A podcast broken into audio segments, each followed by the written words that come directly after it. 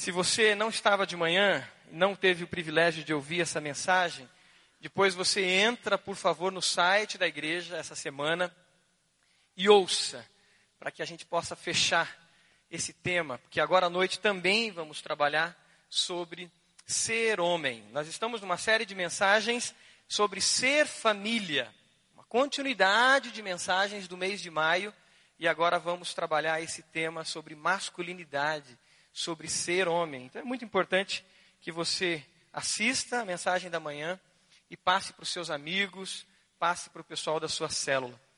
Gostaria que os irmãos abrissem suas Bíblias, que todos abrissem suas Bíblias em 1 Reis, capítulo 2, versículo 1 até o 3. Nós vamos ler. Veja se tem alguém perto de você que está sem a Bíblia, se aproxime dessa pessoa. E se você não sabe o nome dela, pergunte. Conheça alguém novo e compartilhe da leitura da palavra. 1 Reis, capítulo 2, do versículo 1 até o versículo 3.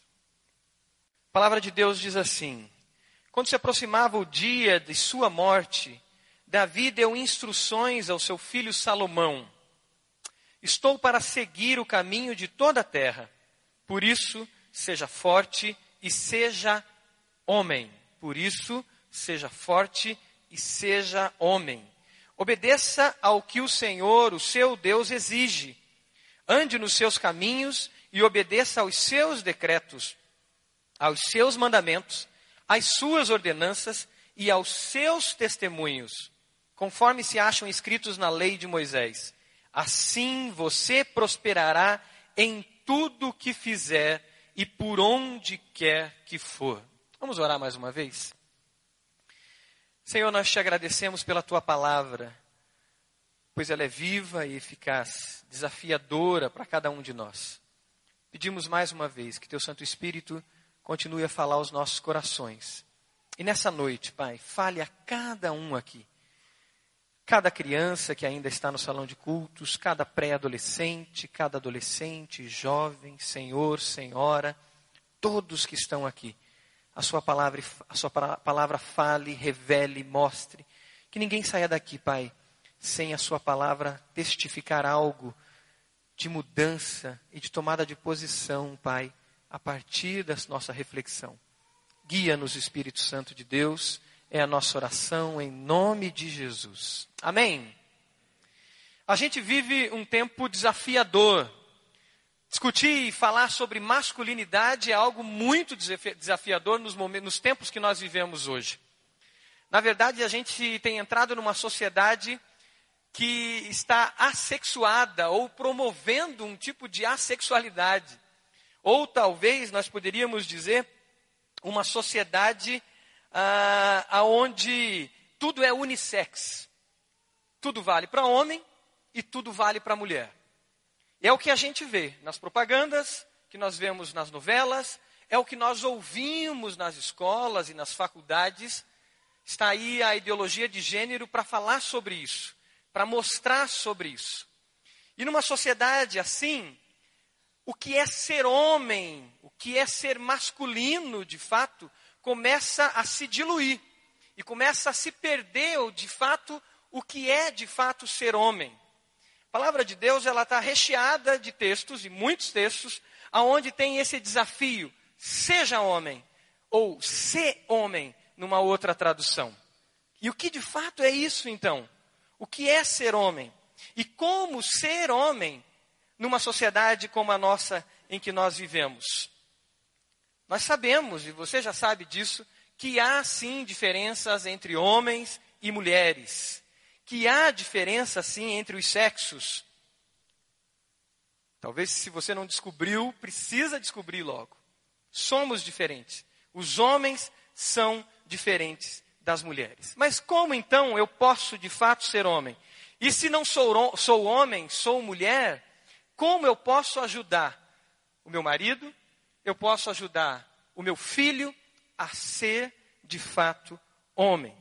O desafio que Davi dá a Salomão, o seu filho, com aproximadamente 18 anos de idade, quando ia assumir o trono de uma nação, o reinado de uma nação, fazia muito sentido. Era hora de Salomão assumir a sua masculinidade. E um desafio existia aí: o desafio de deixar as coisas de menino. Você tem aí um esboço e você pode ir anotando isso. No, eh, no encarte da sua revista tem esse esboço. esboço. Deixar as coisas de menino.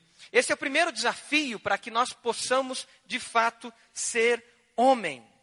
A gente vive uma realidade nos últimos, nos últimos 50 anos, principalmente, que é o surgimento de uma categoria nova. Antigamente, ou até o início da Revolução Industrial, nós tínhamos duas categorias para os homens. Você era um menino e você era um homem. Não tinha um meio termo nisso. Ou você era menino, ou você era um homem adulto. Nos tempos de Jesus, nos tempos bíblicos, isso era uma realidade. Um menino aos seus seis anos de idade, ele, se fosse de uma, de uma, de uma realidade social que pudesse entrar numa escola, ele se tornava um talmidim, um aprendiz, um discípulo. E ele ia a uma escola com um grande mestre. Se ele não tivesse essa condição financeira de pagar por um mestre, isso seja no mundo hebreu, no mundo judaico, seja no mundo grego, ele já começava a aprender a profissão do seu pai. Ele já sentava com seu pai, se seu pai fosse um sapateiro, um carpinteiro, aquelas profissões que era passada de pais para filhos, de geração a geração, ele já começava a aprender. E ele convivia com o seu pai. Se ele fosse a uma dessas escolas, para ser um talmidim, a primeira seria o Beit Sefer, que era, começava com seis anos de idade, ele caminhava até os 12 anos de idade. No mundo judaico, aos 12 anos de idade, ele ia para o templo. E no templo, diante de vários mestres, ele era desafiado a mostrar os seus conhecimentos. Ele tinha que saber todo o Antigo Testamento de cor, principalmente o Pentateuco, os cinco livros, cinco principais livros da nossa Bíblia de hoje. E ele tinha que cantar o Pentateuco àquele líder, àquele mestre. E ao fazer isso, ele poderia ser aprovado ou reprovado. Não é à toa que Lucas cita esse encontro de Jesus no templo. Não porque Jesus tenha passado, talvez, por uma dessas escolas, porque Jesus não tinha essa condição, é o que a gente percebe, de entrar numa escola de um grande mestre. E isso não aparece no Novo Testamento. Mas Jesus estava no templo para se apresentar no templo. E Jesus tem um contato com os mestres. Se o menino fosse aprovado, ele continuava com esse mestre. Se ele reprovasse, ele iria aprender a profissão do seu pai. Ele continuaria com seu pai na profissão do seu pai. No caso de Jesus, a gente não sabe se ele foi aprovado ou reprovado. O que a gente sabe é que ele encantou aqueles mestres e ele volta para casa. Provavelmente porque ele não fazia parte das escolas de um desses mestres. Mas com 12 anos, ele era homem. Não entrava numa fase de adolescência. Ele era homem, com responsabilidades de um homem, seja na profissão do seu pai, seja caminhando com um desses grandes mestres. O que surgiu nos últimos 80, 50 anos mais no Brasil, podemos dizer, é uma categoria nova chamada adolescência. Então nós temos os meninos, os adolescentes e os homens. Uma nova categoria. Eu lembro quando a gente estava estudando para montar a nossa, a nossa fase de transição, que é o Barbaracá, que é uma escola, dentro da escola de paz tem aqui na igreja. O Barbaracá é um rito de passagem, onde nós entendemos que é muito importante para que o adolescente assuma responsabilidades de homens, de homem, principalmente os meninos. Estudando sobre o Barbaracá, a gente pode perceber isso. A adolescência é algo novo, criado na sociedade moderna e extrema, extremamente valorizado na nossa sociedade atual, a sociedade pós-moderna. O que é então a adolescência? A adolescência é um momento onde você busca autonomia, a sociedade diz você deve buscar autonomia, a sociedade diz você vai ser rebelde e você vai se rebelar contra os seus pais, mas você não tem responsabilidades. Então é o menino de 12, de 13, que começa a namorar, talvez com 11, com 10, com 14, mas não tem responsabilidades. Ele quer os privilégios de um adulto, de um homem adulto, mas sem as responsabilidades de um homem adulto. E o que acontece numa adolescência, e eu chamaria de uma adolescência infantilizante, é que nós às vezes promovemos isso. Não, ele é um simples adolescente. Não, ele ainda está na adolescência, não tem problema. E começa a se dar direitos e mais direitos sem deveres. O que nós precisamos para formar homens de verdade é que podemos, podemos até passar pela fase da adolescência, mas uma fase da adolescência que torne esse menino responsável, que torne esse menino homem, que dê responsabilidade a ele de fato, e não torne ele uma criança cheia de direitos. Essa fase da adolescência, aonde eu posso curtir a vida doidado, eu tenho centenas de direitos, eu posso ter o meu quarto e ninguém entra aqui. Eu tenho o meu computador e ninguém mexe. Eu tenho os meus jogos e eu brinco a hora que eu quero. Eu tenho as minhas namoradas e eu curto da maneira que eu quero e eu namoro a hora que eu quero. E agora a sociedade dizendo, até posso levar para minha casa para que ela durma lá. É a fase onde muitos homens querem prorrogar e prorrogam essa fase até o maior tempo possível. E o que acontece? Eu continuo um menino com 20, com 23, com 25, com 30, e alguns casam e continuam adolescentes. É o que a sociedade tem chamado de adultescentes. Porque é a melhor coisa do mundo. Quem não quer isso? Ter todos os direitos, mas não ter responsabilidades. O que Davi diz a Salomão é: Salomão, deixe as coisas de menino. Você agora terá responsabilidades. Você vai ter que assumir as consequências dos seus atos. Não dá mais para viver como um menino.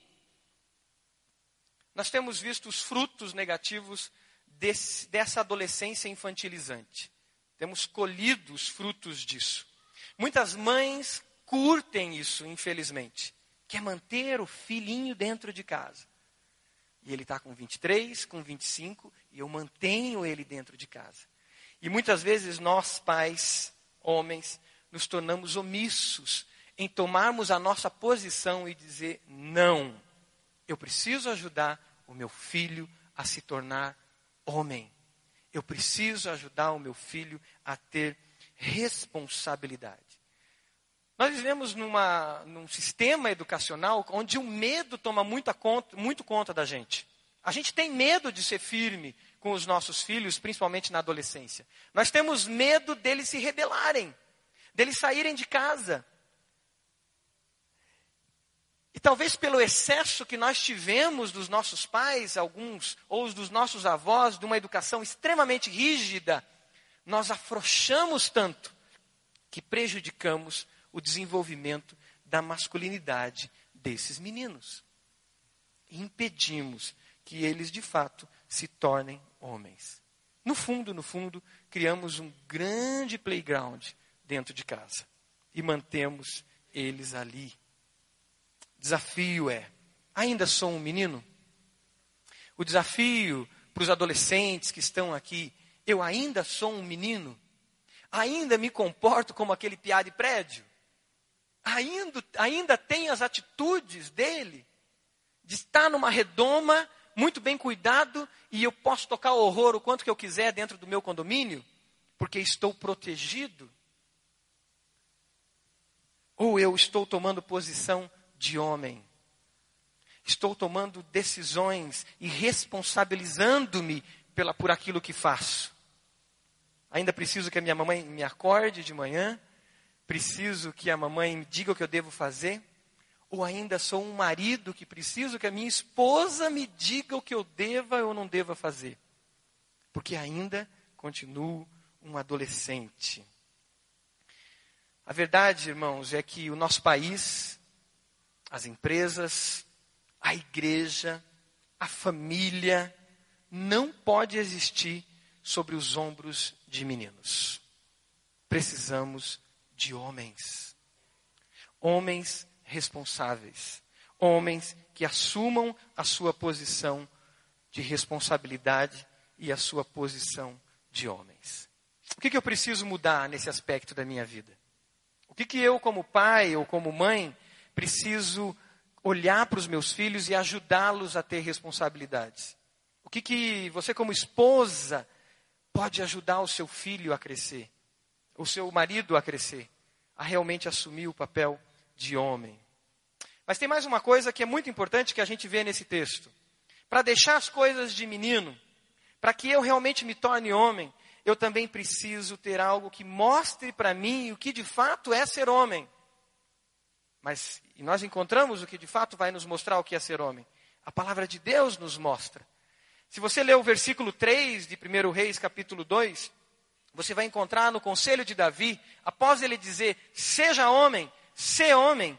No versículo 3 de 1 Reis diz: Obedeça ao que o Senhor, o seu Deus, exige andes nos seus caminhos e obedeça aos seus decretos, aos seus mandamentos, às suas ordenanças e aos seus testemunhos, conforme se acham escritos na lei de Moisés.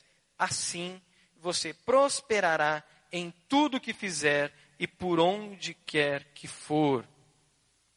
Se nós queremos aprender o que é ser homem, se nós queremos aprender e podermos ensinar aos nossos filhos o que é ser homem, se você é uma jovem solteira e quer de fato encontrar um homem de Deus para que você se case, se você é mãe e quer ajudar o seu filho de fato a ser homem, nós precisamos retornar à palavra de Deus. Nós precisamos retornar à Bíblia e buscar nela os princípios que nos ajudam a formar esses homens, a sermos esses homens, e aquelas moças que são solteiras a encontrarem esses homens. Se nós não fizermos isso, nós iremos pela onda do que a nossa sociedade diz o que é ser homem. Mas ela não diz o que é ser homem. Tudo é uma coisa só. Um homem, na palavra de Deus, ele estabelece um compromisso com Deus. Na palavra de Deus, nós encontramos que os homens eram homens de aliança, homens de compromisso. Desde o Antigo Testamento, toda a Bíblia, nós encontramos homens que estabelecem pactos com Deus, que são chamados por Deus para um pacto, para uma aliança, para um compromisso. Como é difícil nos dias de hoje isso acontecer. Como nós precisamos de recursos e mais recursos para que nós possamos cumprir a nossa palavra. Precisamos assinar um cheque calção, precisamos assinar um contrato, reconhecer firma, precisamos de, nesse contrato, ter uma, duas, três testemunhas, para que a nossa palavra de fato venha a valer. Casamento, que é uma aliança, um compromisso, como é banalizado. Primeiro impasse, a primeira luta, de repente, é jogado fora aquela aliança e aquele compromisso que foi estabelecido. O homem de Deus, um homem bíblico, um homem segundo a palavra de Deus, é um homem de aliança, um homem de compromisso. Muitas vezes, por a gente ter compromisso, por a gente ter uma aliança com Deus, nós vamos perder dinheiro para que o nosso nome, para que a nossa palavra fique sendo a palavra de um homem de verdade. Como é comum isso nas empresas, na área de prestação de serviço. Quando se faz um contrato e de repente você estabeleceu um projeto, você estabeleceu um contrato e de repente você viu que você vai ter prejuízo, você calculou errado.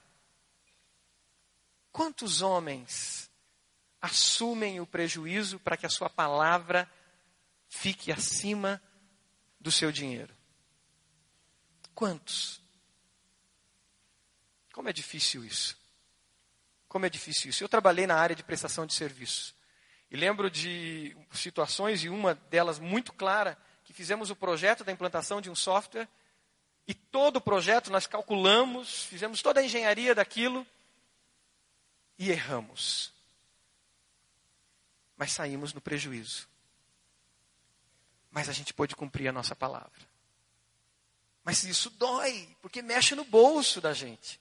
Sabe aquela situação de construção, que você tem que construir uma parte da sua casa, você negocia um valor e de repente as coisas não acontecem como deveriam e você já pagou para a pessoa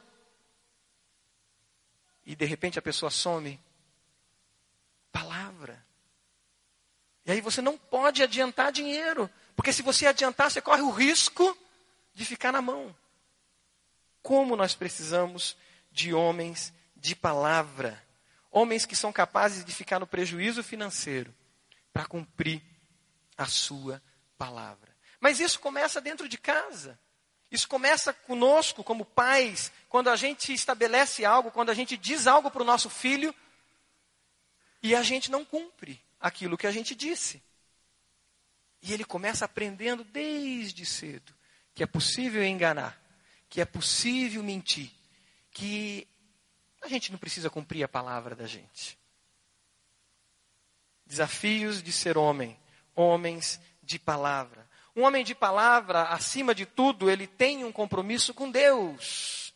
Ele presta contas a Deus. Se ele é um profissional, ele é um profissional que sabe que aquilo que ele está fazendo vai trazer glórias a Deus. E que de repente o prejuízo que ele vai ter pode parecer um prejuízo momentâneo, e é um prejuízo momentâneo, porque ele está levando o nome de Jesus acima de todo nome. Porque alguém vai questionar: você está sendo, tendo prejuízo com isso? Estou. Mas por quê? Porque antes de ter um compromisso com você, eu tenho um compromisso com Deus. Eu tenho uma aliança com Deus. Uma aliança com a palavra de Deus. É na palavra de Deus que estão os princípios que ensinam o homem a ser homem. Por isso, essa aliança com Deus é importante. É na palavra de Deus que a gente vai aprender sobre castidade, sobre honestidade, sobre fidelidade, sobre sexualidade, sobre a verdade.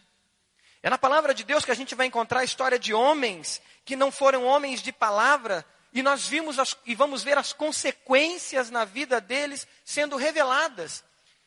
E nessas narrativas a gente vai olhar e vai dizer: está aí se eu faltar com a minha palavra, se eu não for um homem de palavra, um homem de aliança, as consequências do pecado virão. É a palavra de Deus que vai ajudar os pais a ensinar os seus filhos a isso. Vai ajudar as mães aos seus filhos de fato a serem homens. E vai ajudar as moças solteiras, as jovens solteiras, a de fato olhar e saber escolher um homem de verdade. Não por causa dos cursos que ele tem, da conta bancária dele, ou do último modelo do carro que ele comprou, mas porque ele é um homem de verdade. Nós sabemos que Deus usa poderosamente as mulheres em várias áreas da nossa sociedade. Deus criou o homem e a mulher, e a sua imagem e semelhança o criou, está escrito em Gênesis capítulo 1. Os dois, criados a imagem e semelhança de Deus. Entretanto, entretanto, é sobre nós homens que está a responsabilidade de puxarmos, de liderarmos as nossas famílias e de liderarmos um posicionamento diante da sociedade quando ela está longe de Deus. É sobre nós. Quando nós lemos Efésios capítulo 5, que fala sobre o casamento, fala que o homem é o cabeça do lar. O homem é o responsável por liderar a sua casa. É claro que depois de Jesus, tanto o homem quanto a mulher são sacerdotes diante de Deus. Todos foram feitos reinos e sacerdotes, tanto homens quanto mulheres. Mas a palavra de Deus diz que a nós, homens, está essa responsabilidade da liderança. Por isso nós precisamos nos voltar a palavra de Deus. Estarmos atentos ao que ela tem nos dizer. É a palavra de Deus que vai nos mostrar a sermos homens masculinos. de fato, homens masculinos. E como é difícil ou, ou como é importante a gente ter que dizer isso hoje em dia. Talvez há 20 anos atrás, há 30 anos atrás, a gente não precisasse dizer isso. Ser homem masculino. Mas hoje é necessário. Isso envolve a nossa sexualidade, pois é a palavra de Deus que vai falar sobre isso. Homem, na Bíblia, é aquele que tem um relacionamento heterossexual. É isso que a Bíblia diz. Embora você possa encontrar homens que tenha desejos homossexuais e relações homossexuais de caráter, de palavra, de atitude, mas a Bíblia diz que homem de verdade, ele vive relações heterossexuais. E infelizmente, isso agora precisa ser dito. Há 20 anos atrás, talvez não precisasse dizer com tanta clareza, mas nos últimos anos isso é necessário. Voltou a ser necessário.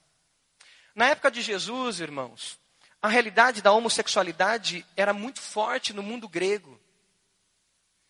Na época de Jesus, entre os gregos, a homossexualidade existia na cultura grega. Era comum, por exemplo, os mestres gregos terem relações homoafetivas com os seus discípulos adolescentes.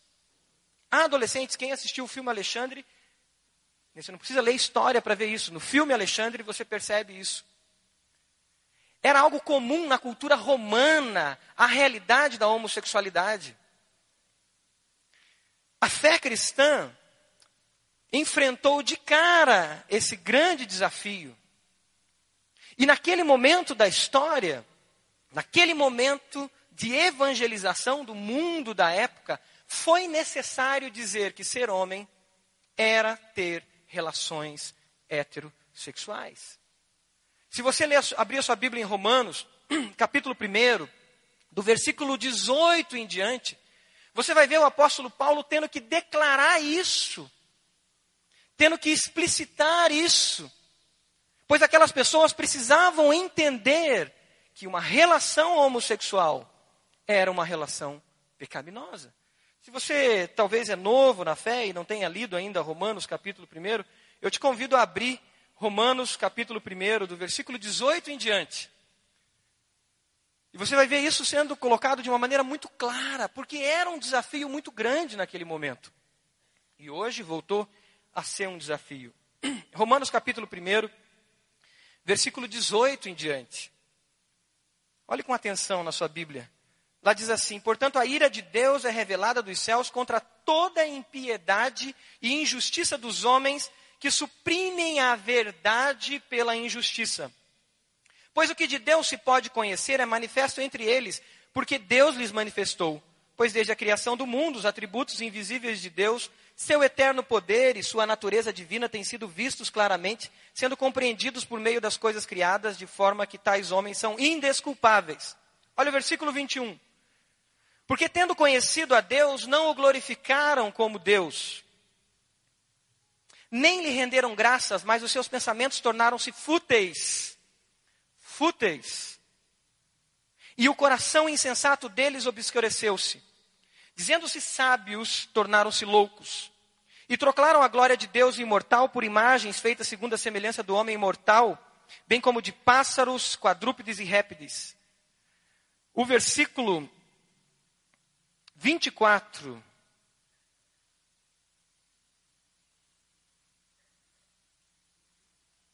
Versículo 24 diz: Por isso Deus os entregou à impureza sexual, segundo os desejos pecaminosos do seu coração para degradação do seu corpo entre si. 25. Trocaram a verdade de Deus pela mentira e adoraram e serviram as coisas e serem criados em lugares do Criador que é bendito para sempre. 26. A minha Bíblia está fugindo de mim aqui para não ler esse texto. 26. Por causa disso, Deus entregou as paixões vergonhosas até suas mulheres trocaram suas relações sexuais naturais por outras contrárias à natureza. Olha o 27. Da mesma forma, os homens também abandonaram as relações naturais com as mulheres e se inflamaram de paixão uns pelos outros. Começaram a cometer atos indecentes, homens com homens, e receberam em si mesmo o castigo merecido pela sua perversão. Ser homem, biblicamente falando, tem a ver com o nosso comportamento sexual, com a nossa atitude sexual. Tem a ver, sim, com a nossa sexualidade. E isso a palavra de Deus vai nos mostrar com clareza. Por isso precisamos retornar à palavra, por isso precisamos abrir a nossa Bíblia, por isso precisamos parar e mostrar aos nossos filhos o que de fato é ser homem pela palavra de Deus. Nós vivemos um momento de politicamente correto. Nós vivemos um momento onde é difícil você ser objetivo e falar com clareza sobre o pecado e dar nome ao pecado. E acaba sendo cool, acaba sendo da moda, da onda, você ser equilibrado. Eu vou ser sincero para vocês, eu não gosto muitas vezes de alguns posicionamentos do nosso irmão Silas Malafaia. Mas aquilo que é verdade a gente tem que concordar. E sabe o que acontece às vezes? Porque nós não gostamos de algumas atitudes daquela pessoa, a gente se posiciona contra a ideia dela. No, nesse ano foram sete propagandas mostrando o valor dessa ideologia da homossexualidade. Não foi só a propaganda do Boticário. Foram sete. Propaganda da Gol, propaganda do Sonho de Valsa e mais outras. Mas nós somos como, somos como uma rã na chaleira. E nós estamos como uma rã na chaleira. Se você coloca uma rã na chaleira e você acende o fogo naquela água daquela chaleira, a rã não pula. Se você jogar uma rã na água fervente, ela vai pular. Mas se você colocar uma rã numa chaleira e acender o fogo e deixar, ela vai morrer ali dentro. Ela vai morrer ali dentro, sem sentir que ela foi cozida ali dentro. Se nós não acordarmos a tempo, nós, no politicamente correto nosso, no fazer oposição, talvez, a um cristianismo que foi extremamente duro, nós estamos sendo cozinhados, cozidos, e nós vamos morrer. E os meus filhos, os seus filhos, os seus netos, os seus futuros filhos, você adolescente que vai ser pai, vai viver numa sociedade corrompida, aonde a igreja aceitou a corrupção. Aceitou. Nós precisamos voltar para a palavra. Nós precisamos voltar para os caminhos da palavra de Deus e rever cada passo nosso como ele está. Para ser homem, precisamos deixar então as coisas de menino. Precisamos ajudar quem está próximo de nós, de nós, que é homem, a deixar as coisas de menino. Talvez é o nosso neto, talvez é o nosso sobrinho, talvez é o nosso vizinho, que de repente eu vou olhar e vou dizer, eu vou convidar esse menino para ir lá no Juba, para ir lá nos adolescentes da nossa igreja, para ele ter contato com a palavra de Deus. Talvez sou eu, como homem, que tenho que me reavaliar. Para ser homem, segundo a palavra de Deus, eu preciso voltar para a palavra de Deus e rever passo a passo na palavra o que de fato é ser um homem, o que é hombridade. Para ser homem, eu preciso andar nos propósitos de Deus. E Deus tem propósitos para os homens. E são muito claros na palavra de Deus. Um grande desafio para o homem é o chamado que ele tem para liderança. É um grande desafio para o homem. Mas esse, essa frase, essa palavra, ela soa inconveniente na sociedade que nós vivemos. Nós fomos formados pela ideologia feminista. Os anos 60, os anos 70 marcaram toda uma ideologia nova. Se nós hoje estamos discutindo sobre ideologia de gênero, se nós hoje estamos discutindo se existe o gênero masculino, o gênero feminino, o gênero, gênero da do homossexual, o gênero do transexual, e aí vai, dizem que existe pelo menos 20 gêneros categorizados. Se nós hoje estamos discutindo que na escola, em algumas escolas estão dizendo que você não deve falar para a criança que ele é homem ou mulher, isso já fora do Brasil, que você deve dizer que ele vai decidir na adolescência dele, o que, que ele vai ser, se ele vai ser homem, se ele vai ser mulher, se ele vai ter é, é, uma prática homossexual ou prática bissexual. Se nós hoje estamos vivendo isso, porque isso nasceu de uma ideologia feminista lá atrás. E não só isso. Junto com isso, surge uma teologia feminista. Uma teologia feminista que faz soar ruim, soar mal para nós, quando a gente diz que o homem é o cabeça do lar. A gente lê isso com vergonha. Muitos de nós, pastores, lemos isso se explicando, se justificando. É claro que teve extremos, é claro que teve exageros em toda a história. Mas a gente tem que ter sobriedade e lucidez para ouvir o que está na palavra e não o que a sociedade quer que a gente diga. Desde Gênesis, desde a criação, sobre nós homens foi dada essa responsabilidade de liderar. Deus dá a nós a responsabilidade da mordomia e da gestão, do cuidado de tudo que fora criado. E Deus vê que o homem estava só, capítulo 2 de Gênesis, e numa necessidade relacional e de completude, e desse homem poder cumprir o seu propósito com toda a interesa que Deus tinha dado a ele, Deus coloca a mulher como adjutora, como auxiliadora e como igual a ele. Não inferior e nem superior, mas como igual. E Deus diz: então o homem ser masculino, deixará pai e mãe e se unirá à sua mulher.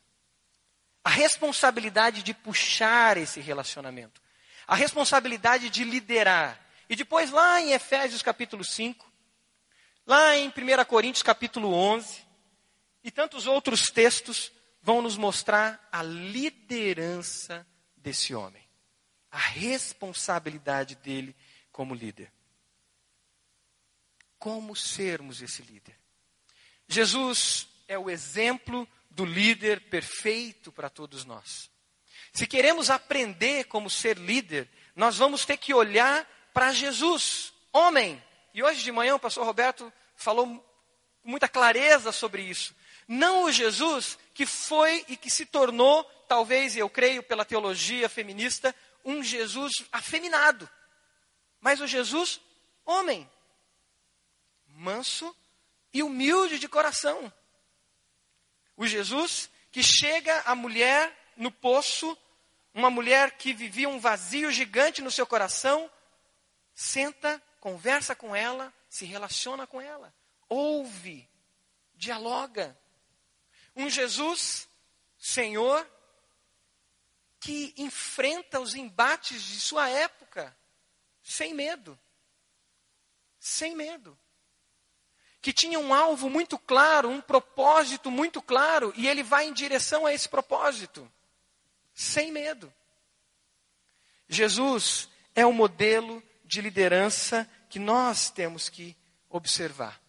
E os homens, e nós homens, temos esse modelo. E as mães têm esse modelo em Jesus para ajudar os seus filhos. E as jovens têm esse modelo para poder olhar para os homens à sua volta. Não é um líder opressor, mas um líder que dá direção, que sabe o caminho, que tem propósitos muito bem definidos.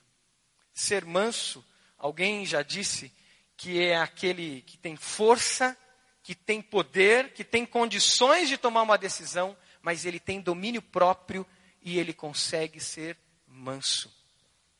Alguém já disse que é como um cavalo que, que é feroz, que é forte, mas ele se tornou manso. Ele tem força, ele tem condições, ele tem como enfrentar, mas ele tem domínio próprio. Eu estou vivendo uma situação interessante em casa, com o Samuel com três aninhos e a Sofia de dois. A Sofia resolveu que agora ela tem que bater no irmão dela. E ela bate. E aí ele aprendeu uma coisa. Ele segura a mãozinha dela. Porque eu não ensinei ele que ele tinha que bater na irmã. Nunca se bate numa mulher. Nunca se levanta a mão para uma mulher. Mas ele segura a mãozinha dela. E ele disse esses dias: Sofia, eu sou mais forte. E segurou a mão dela. E eu tive que chamá-la. Você não bate no irmão. Você não pode bater no irmão. E como ele não reage, ela estava se aproveitando da situação. Mas ele estava sendo manso. Não sendo violento, mas sabendo e dizendo: não é assim que se faz. Precisamos de homens, como nós ouvimos hoje de manhã, que sejam reis e guerreiros, que assumam posição, que faz tudo o que faz para a glória de Deus, que busca na palavra de Deus a orientação da palavra de Deus para tomar as suas decisões e que assume o papel de tomar as decisões. Como as mulheres estão esperando homens que tomem as decisões. E isso acontece desde a juventude. Quando a mulher, a moça, está esperando que o homem tome uma decisão e chegue nela. E diga: Olha, eu estou interessado em você. Eu estou orando por você. E eu quero saber como é que está o seu coração. As meninas estão esperando isso. Mas muitas vezes os meninos estão com medo, os homens estão com medo de chegar nas mulheres. Por que será? O que está acontecendo? Será que as mulheres estão colocando medo nos homens? Talvez porque elas estão ganhando mais? E se preparem, homens, as mulheres vão ganhar mais ainda. Elas estão fazendo mestrado, doutorado, e que benção isso! Só que isso não tira o seu papel e o meu papel de ser homem. Pois não é a conta bancária ou quanto cai na conta que determina quem é o líder do relacionamento. Mas a minha posição de homem. Nós precisamos ensinar os nossos jovens a não terem medo das mulheres, a se posicionarem e a de fato assumirem a sua liderança. É preciso ter essa intimidade com Deus para isso. É um chamado para a liderança sacrificial. Pode escrever isso no seu esboço. Um chamado para a liderança sacrificial. Aquela mesma liderança de Jesus, que deixa a sua glória e ele torna-se servo e ele serve e ele ama. E é isso que diz em Efésios capítulo 5. Maridos, amem as suas esposas, assim como Cristo amou a igreja e deu-se a si mesmo por ela. Maridos, amem as suas esposas, assim como Cristo amou a igreja e entregou-se por ela. Amor sacrificial. Amor que se entrega. E depois, ainda lá em Efésios 5, diz que Jesus fez isso para que a igreja se tornasse melhor, para que a igreja para que ele apresentasse a própria igreja diante dele, sem ruga, sem mácula, sem mancha, santa. Um desafio para nós maridos de amar sacrificialmente, que nossos filhos nos vejam amando sacrificialmente para apresentar as nossas esposas melhores.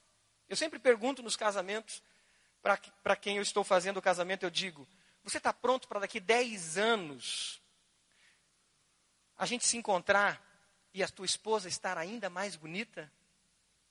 Daqui 15 anos a gente se encontrar e a tua esposa estar ainda mais formosa, não só na beleza estética, mas nos valores e como mulher e como mãe? Esse é o desafio do homem, nessa liderança sacrificial. O outro chamado do homem é o chamado para criar algo que glorifique a Deus. O chamado para a responsabilidade do trabalho como vocação. Como está difícil nas novas gerações a consciência da responsabilidade com o trabalho. Gênesis capítulo 2, antes de existir o pecado, já existia o trabalho. Trabalho não é um peso, trabalho não é um castigo.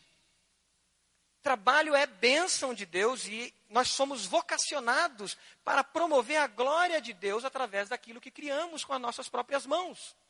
Aquela construção que você faz, que você vai e aumenta a casa de alguém, aquilo tem que trazer glórias a Deus. Aquela instalação elétrica que você foi chamado para fazer numa casa, aquilo tem que trazer glórias a Deus.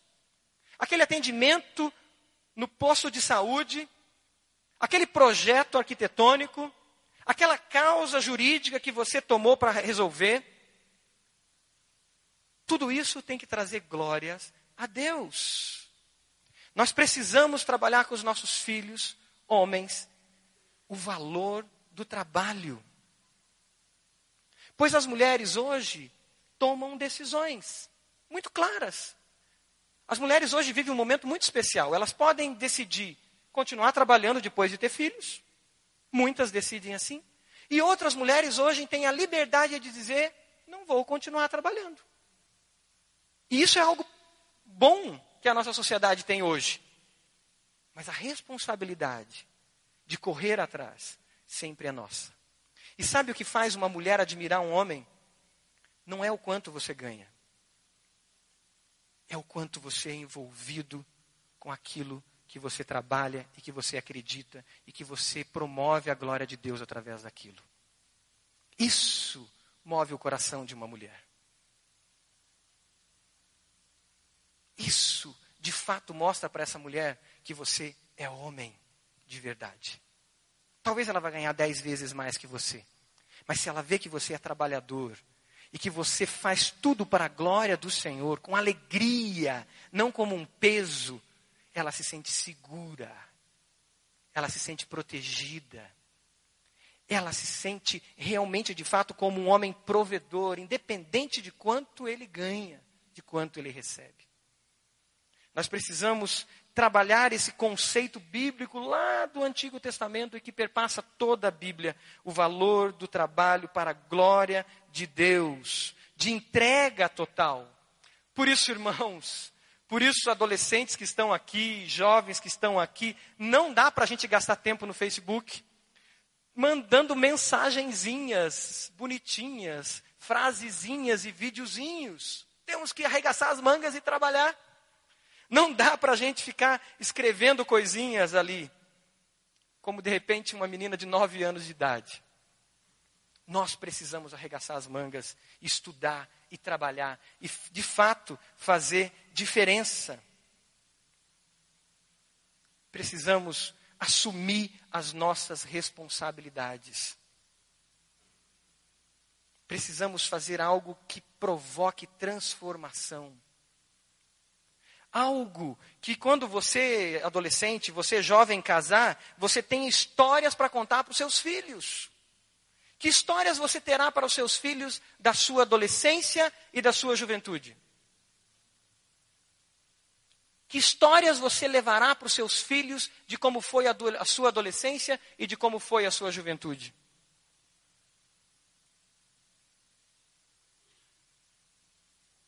O nosso mundo precisa de jovens, adolescentes e jovens comprometidos e guerreiros e que faça a diferença. Aqueles que avançam. Essa semana talvez você vai enfrentar desafios. Eu vou enfrentar desafios como homem. Talvez é a conversa na segunda-feira que o jovem vai enfrentar lá no trabalho. Sabe aquela conversa de segunda-feira que o menino, o homem jovem chega no trabalho e tem? Ele chega no trabalho, na hora do almoço ou no intervalo, os amigos do trabalho dizem assim: Como é que foi teu final de semana? Aí ele diz: Ah, fui para um acampamento. Aí o cara, acampamento? Aí o cara começa a dizer todas as baladas que ele foi. Aí ele começa a dizer para você todas as meninas que ele pegou. Aí ele começa a dizer as aventuras que ele teve no final de semana. E aí, o que, que acontece com o homem jovem? muitas vezes se sente inferior. Mas é a hora de se posicionar e dizer: cara, eu fui para um acampamento, cara, eu fiz diferença, eu dei aula numa escola bíblica, eu estive aconselhando adolescentes a serem homens de verdade. Eu estudei a palavra de Deus, eu me preparei para ser um melhor profissional. Eu estive com a minha família. Você já pensou nisso? A hora que o cara contar todas as baladas dele, você dizer assim: domingo eu passei com meu pai e com a minha mãe. uh, parece careta. Mas não, você está sendo homem. Os desafios da semana, de repente, é aquela entrevista de emprego, que você precisa daquela palavra que Deus, que Moisés deu a Josué. Seja forte e corajoso. De repente é a luta dentro de casa. O desafio com o chefe. Ou com a chefe. Que nós precisamos, de fato, ser uns homens. O último desafio de um homem é o desafio que ele tem, o chamado que ele tem para formar discípulos adoradores. Esse é o maior desafio de um homem. Fazer discípulos. Esse é o desafio que Deus deu a cada um de nós, homens e mulheres. Mas dentro do casamento, ao homem, ao líder da casa, foi dado esse desafio de discipular a sua esposa. De levar a sua esposa a estar mais próxima de Jesus de cumprir o que está em Efésios capítulo 5, de levá-la e apresentá-la cada vez mais santa, mais a imagem de Jesus, pois é o desafio dele.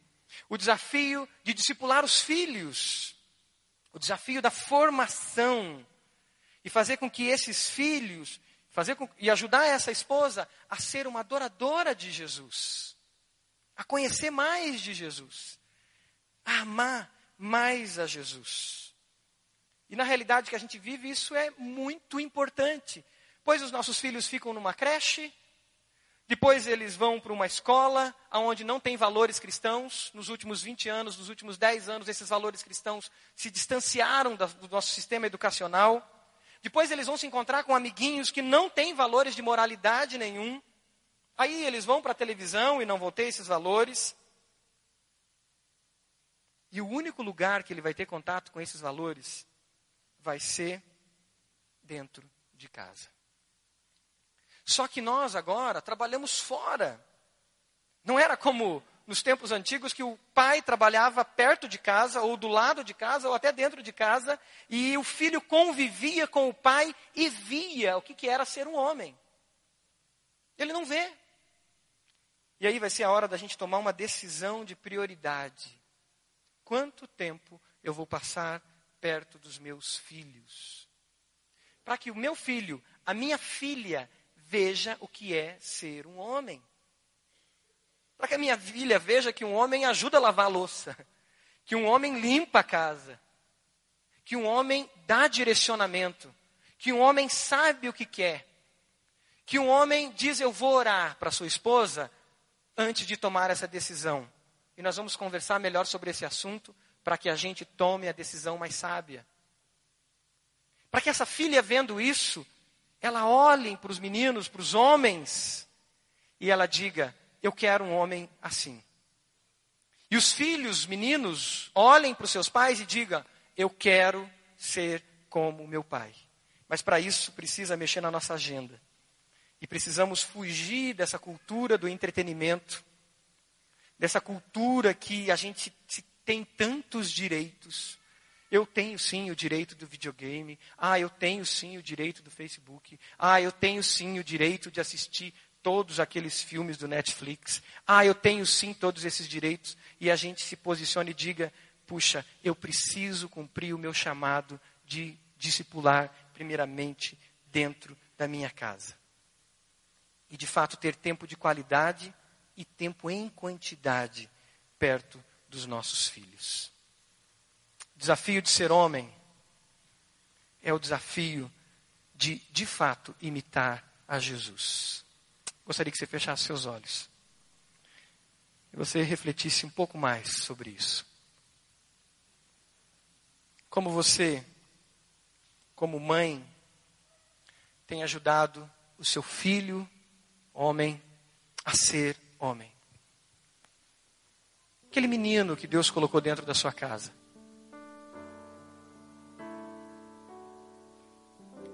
Que Deus deu a responsabilidade para você, como mãe, de ajudar. Talvez você é mãe e sozinha, e a vida levou para essa realidade, e você precisa, talvez, encontrar um discipulador para o teu filho, encontrar um tio, ou um avô, ou um irmão em Cristo, que vai dizer: Eu, eu vou ser o discipulador do seu filho, eu vou caminhar perto dele.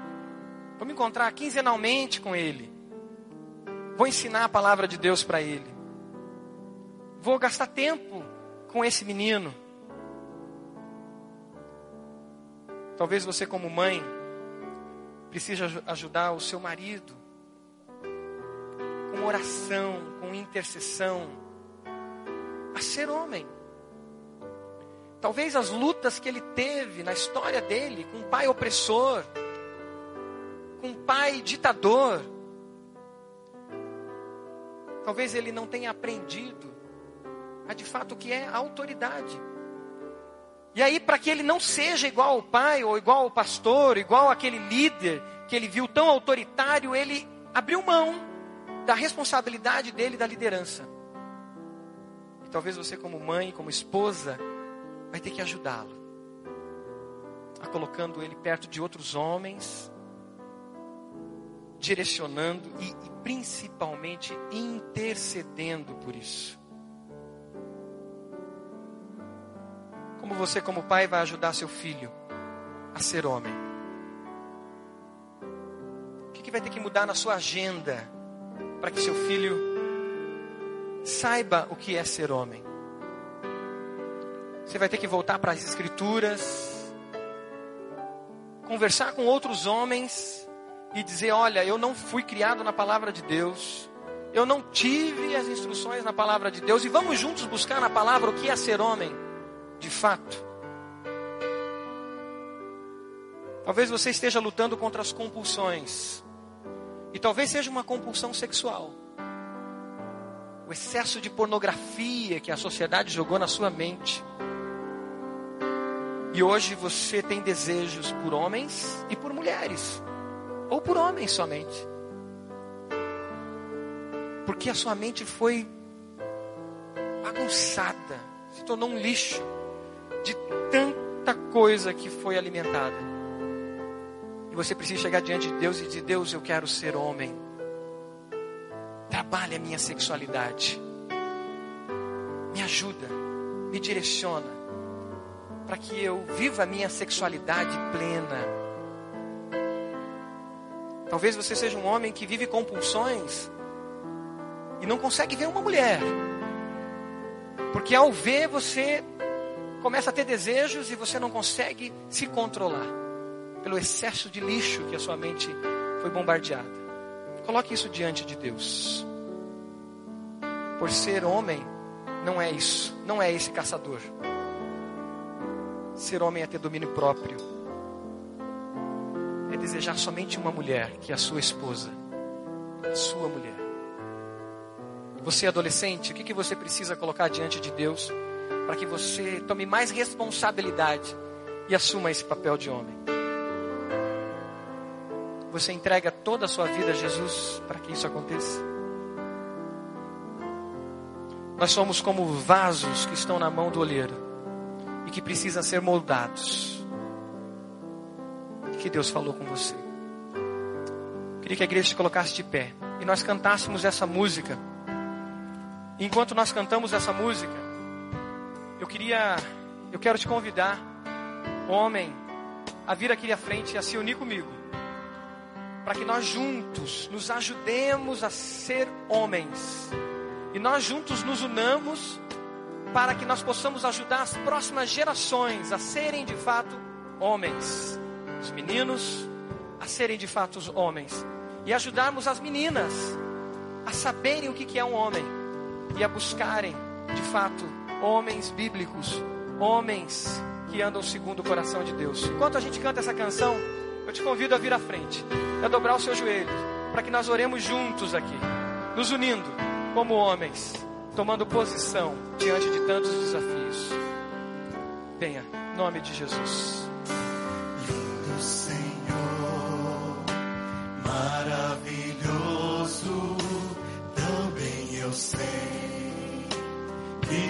Meus dias estão em tuas mãos, gravados em teus perfeitos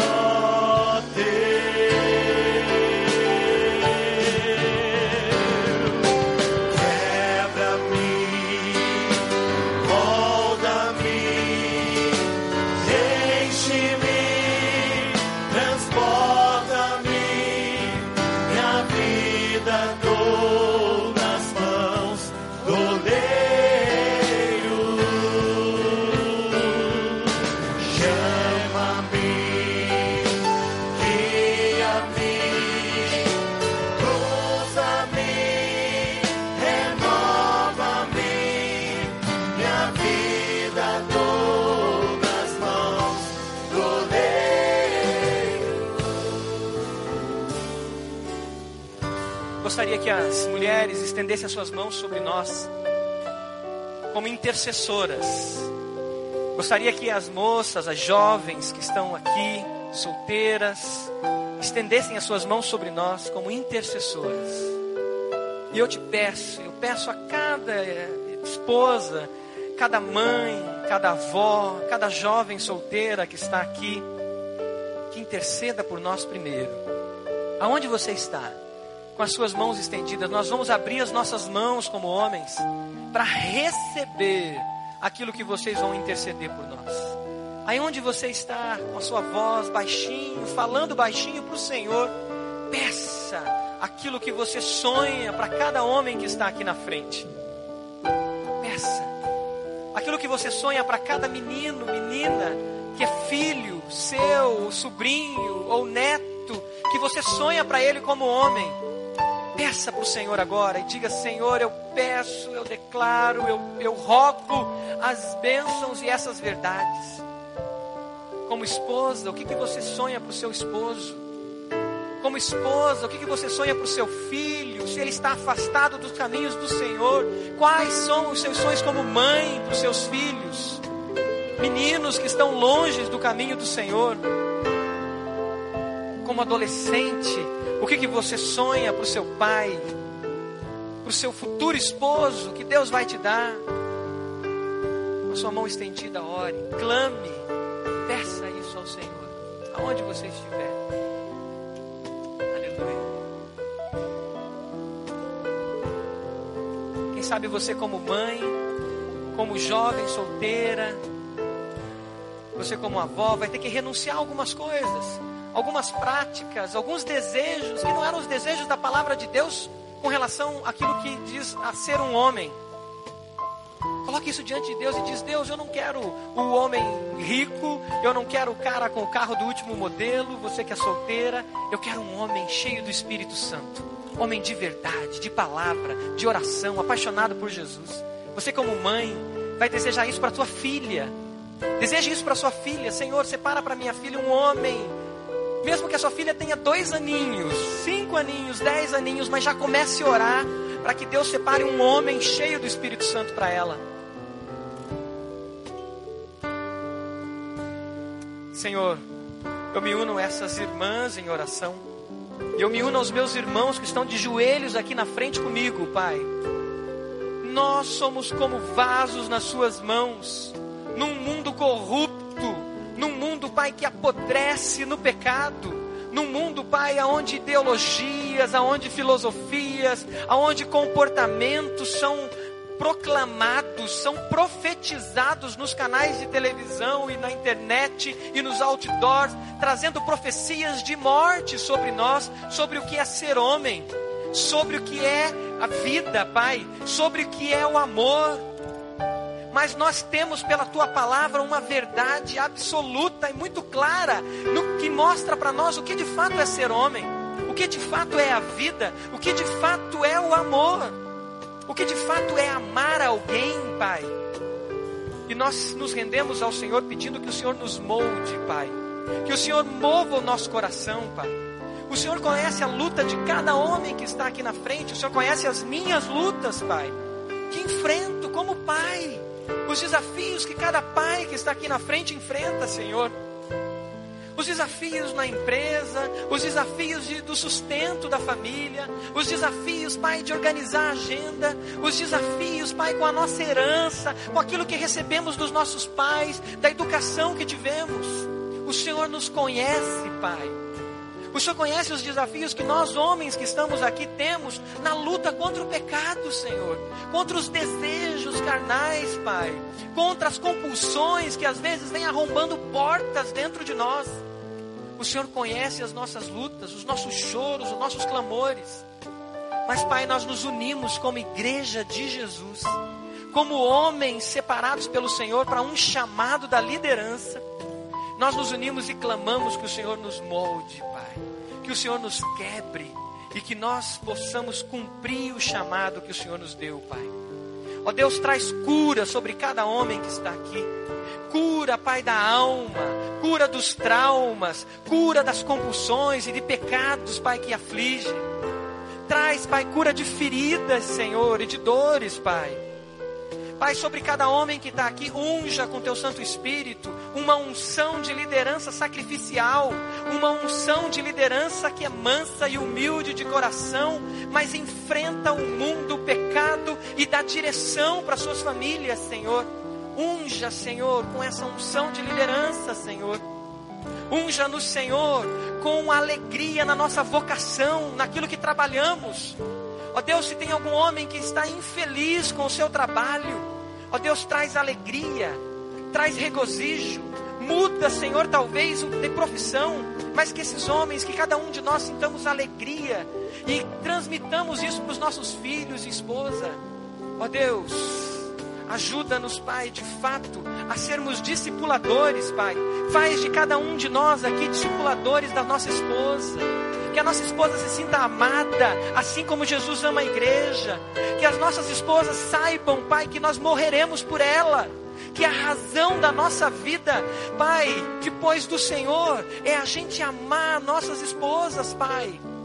Ajuda-nos, Pai, a amar aqueles que estão em luta dentro do casamento, aqueles que estão em dificuldade nos seus casamentos. Põe amor no coração de cada homem aqui que lutem pelos seus casamentos, Pai, até as forças se esgotarem, Pai. Dá, Pai, força a cada homem aqui. Que possamos discipular nossos filhos, Pai. Que possamos discipular os meninos que estão à nossa volta, sobrinhos, netos, vizinhos que nós possamos discipular outros homens, Pai. Que nós, homens, façamos alianças, pactos com outros homens de hombridade, de fazer diferença, Senhor. E que possamos nos unir a outros homens, para que possamos vencer uma sociedade, Pai, tão má e tão corrompida, Senhor. Precisamos da Sua bênção, Pai. Precisamos da Tua unção, Pai. Precisamos do fruto do Teu Espírito é a oração que fazemos como igreja do Senhor, em nome de Jesus. E se você concorda, diz amém e amém.